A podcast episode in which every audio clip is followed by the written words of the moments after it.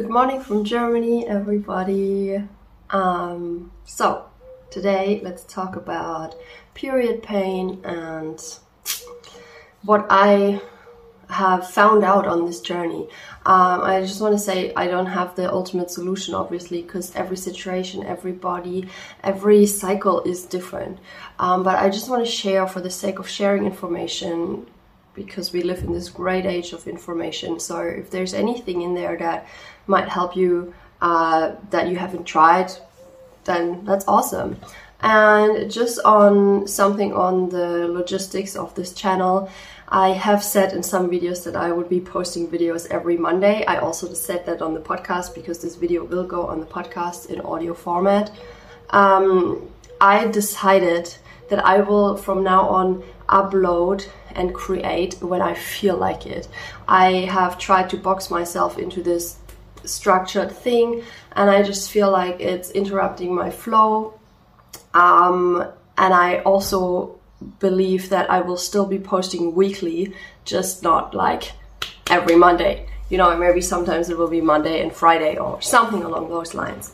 So, coming back to the period pain journey, I had not much period pain in my life until three years ago.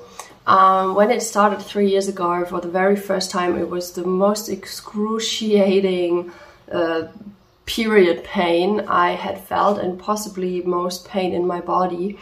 Um,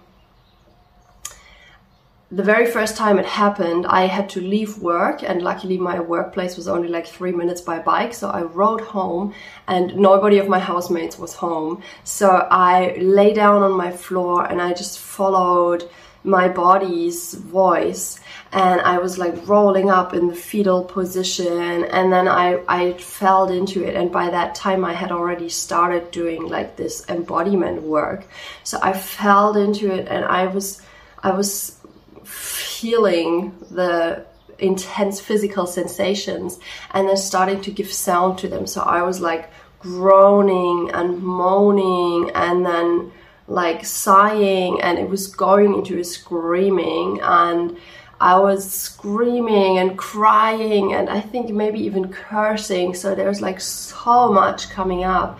And like since I have this period pain, I now don't have it regularly. It comes sometimes. I'll talk more about this.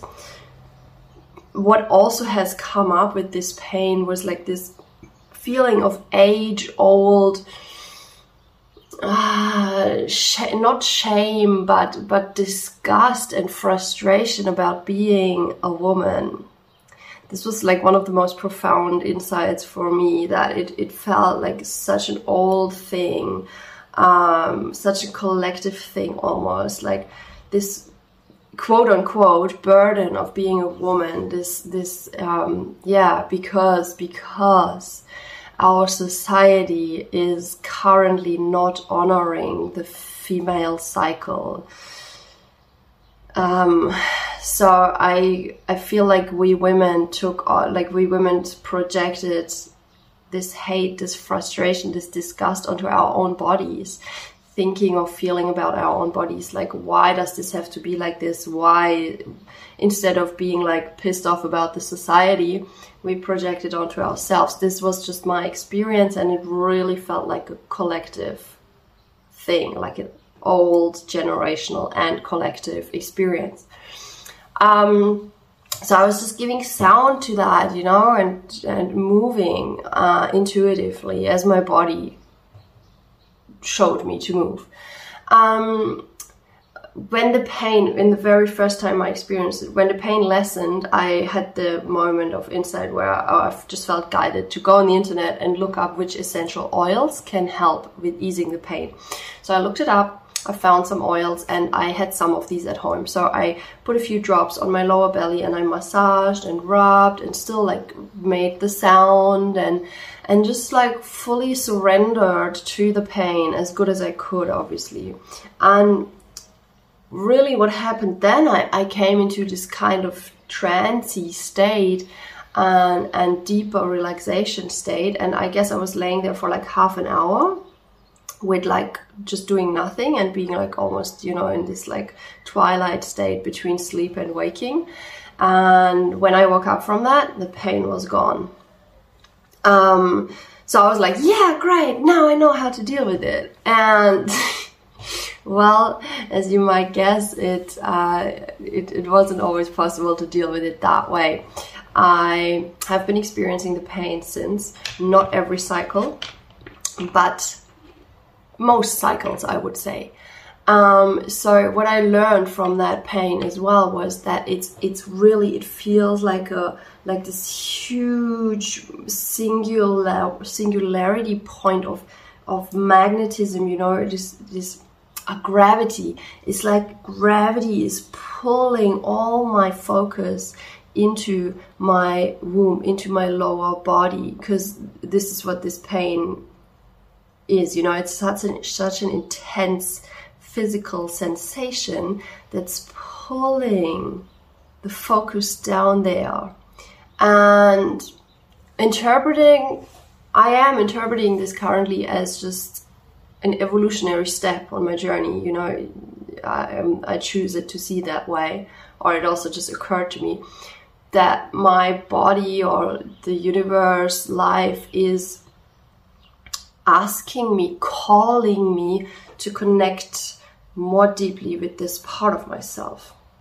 So, this is why the pain is there, in my experience, in my opinion, from the downloads I received.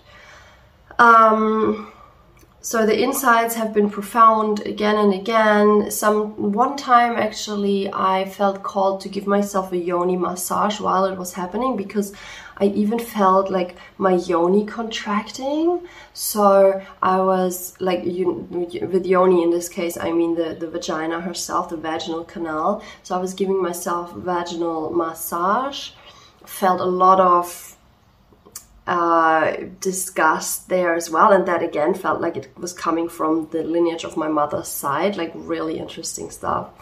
Um, so was breathing with that, was feeling that, was just like releasing that as good as I could. So, you know, I really think that we live in a time now where we collectively are purging so much of the conditioning that has been passed on to us. Like nowadays, there's so many methods and um, processes and therapy forms available, and, and new ones popping up all the time, and they're all very similar.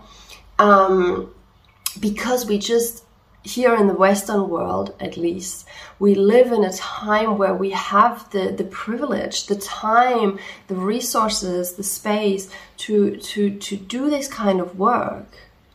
Um, so, so this is my experience anyway, and from some of the people I, I know and I work with and colleagues of mine, we are just living in this pretty precious time where we are cleansing not only our personal life past, on many lives before that, generations. Um, our bodies are really going through profound changes. Um, so this is how I also view this period pain. It's it's collective in a sense. Um, so what else? What else? What else? So sometimes giving myself a yoni massage has helped. What what's really helping is, and this is probably the most challenging one, to surrender to the pain as much as I can. So surrendering to me is like breathing, feeling, sounding, giving voice, and and really listening, tuning in what's needed Sometimes it actually feels good to go for a walk. I actually have done the shaking. You might have seen me doing that. I sometimes upload uploaded videos on Instagram, but like the shaking has also helped before. It has actually made the pain go away before.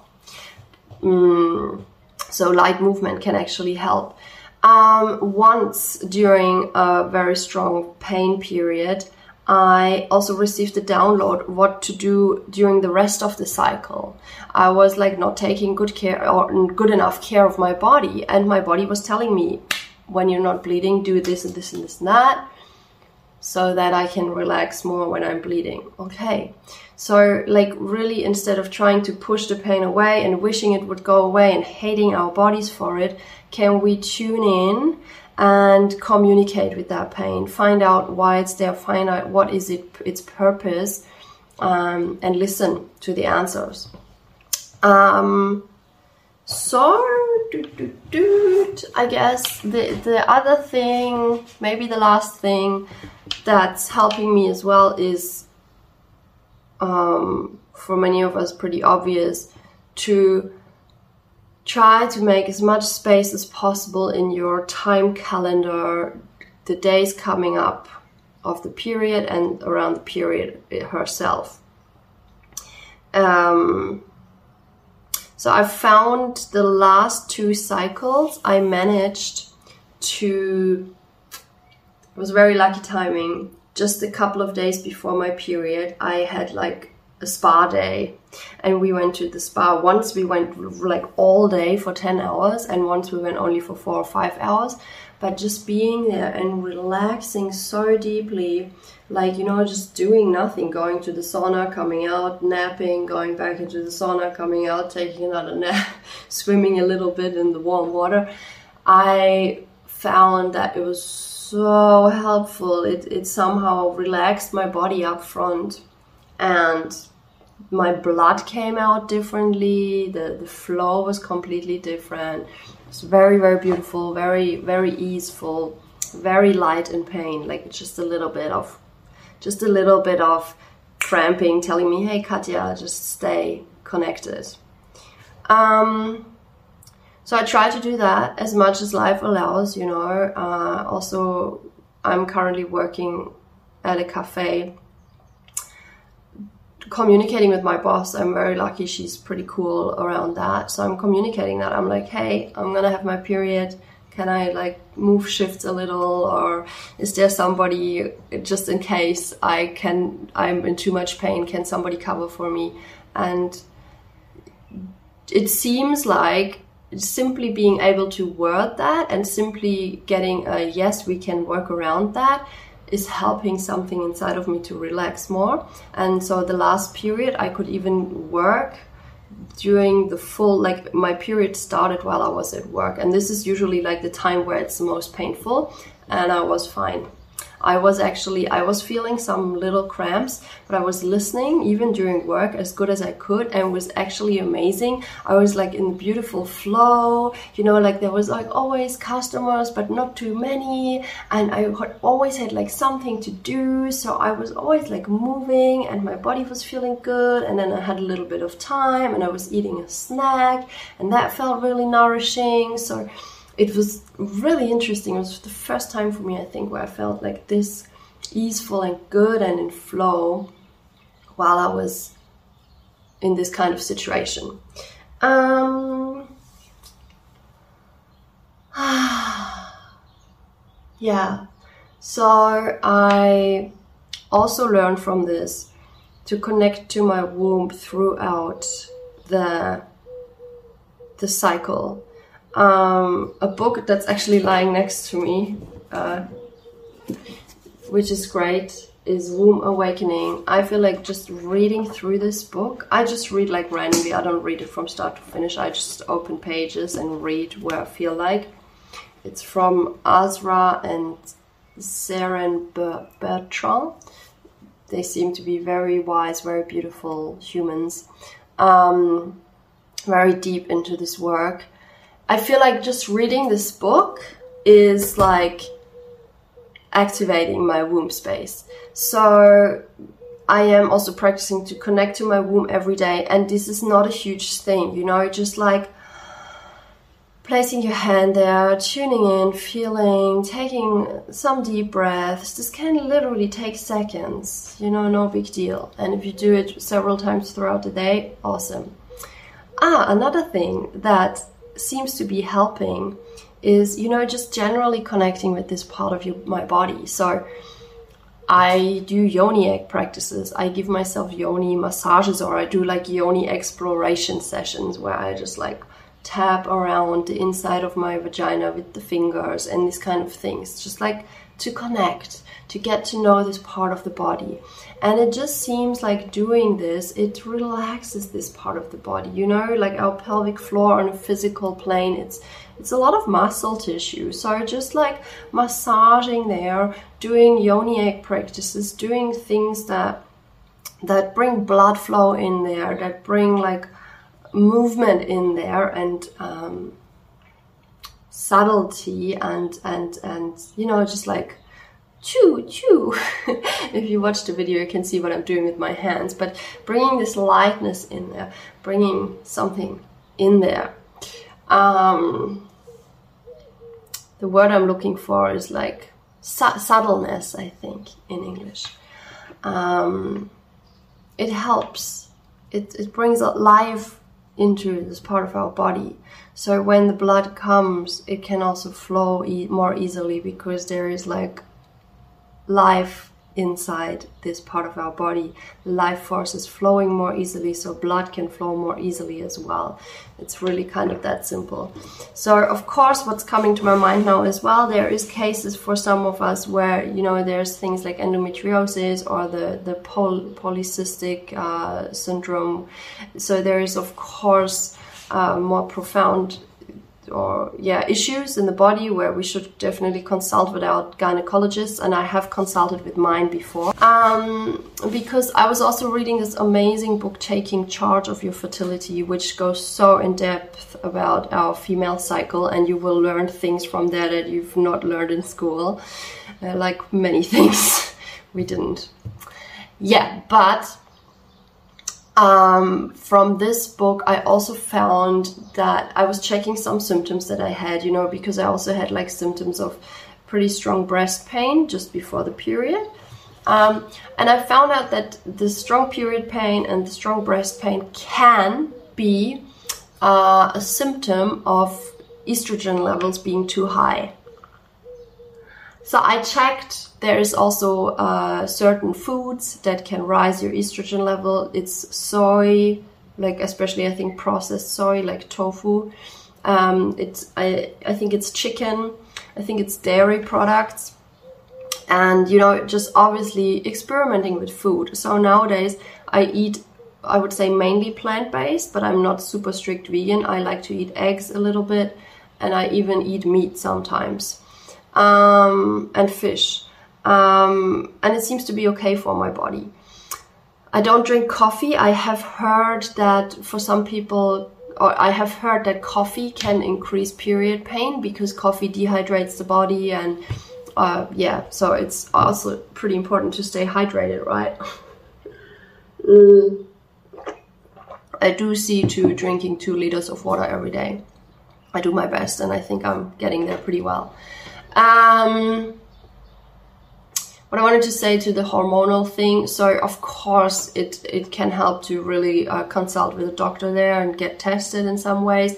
What I do, I, I spoke to my gynecologist about it. She recommended some herbal thing to me that I took for a little while, but it was from the pharmacy and I felt like it was uh, not really pure. Like, you know, in the pharmacy sometimes they, they still put a lot of other ingredients in there. So what I'm taking now, but also not regularly, is ashwagandha and maca and some other things. I just take them because it feels good to me. The other week, just coming before my period, I was taking chlorella. It's like an algae. Um, I also take magnesium every now and then because it's also good for muscles. You know, I, I just, as good as I can, I tune in and I take what feels good at the moment. Um, so yeah, I'm gonna leave you with this. And what I just finally want to say again, like I really hope that you can view your period pain as a message message from your body. This is, I think, the most important thing, and I totally feel you if you're hating this pain because I felt that hate. Um, but we're just not helping ourselves if you if we're hating on our bodies. So can we empower ourselves in listening? And you know i think awareness around periods and and the female cycle is rising. And i keep like I have heard from some cases where even in like mainstream media or mainstream newspaper or something, there has been reports of women speaking up about period. Of I have even heard of uh, of a CEO from a company who allowed their his female employees to take a couple of days off during their period. Like there is stories that I hear sometimes. A former employee of mine, we were allowed to go home when we had our periods and were in too much pain. So there is change happening. It might be slow, but I think it's happening. Uh, I feel it's happening. I can see that it's happening. So yeah, let's just keep like listening to our bodies and speak about it with the people that it feels safe with to speak about, just to bring this topic into consciousness more, into the light. Yeah. Ouch. So right. I wish you a beautiful day. I hope this video was useful to you. You can subscribe to the channel and hit also this ding ding ding, the bell, so you receive the update when I upload new videos. Um, maybe there will be some German videos as well in the future. And now, again, wish you a beautiful time and speak to you next time. Bye bye.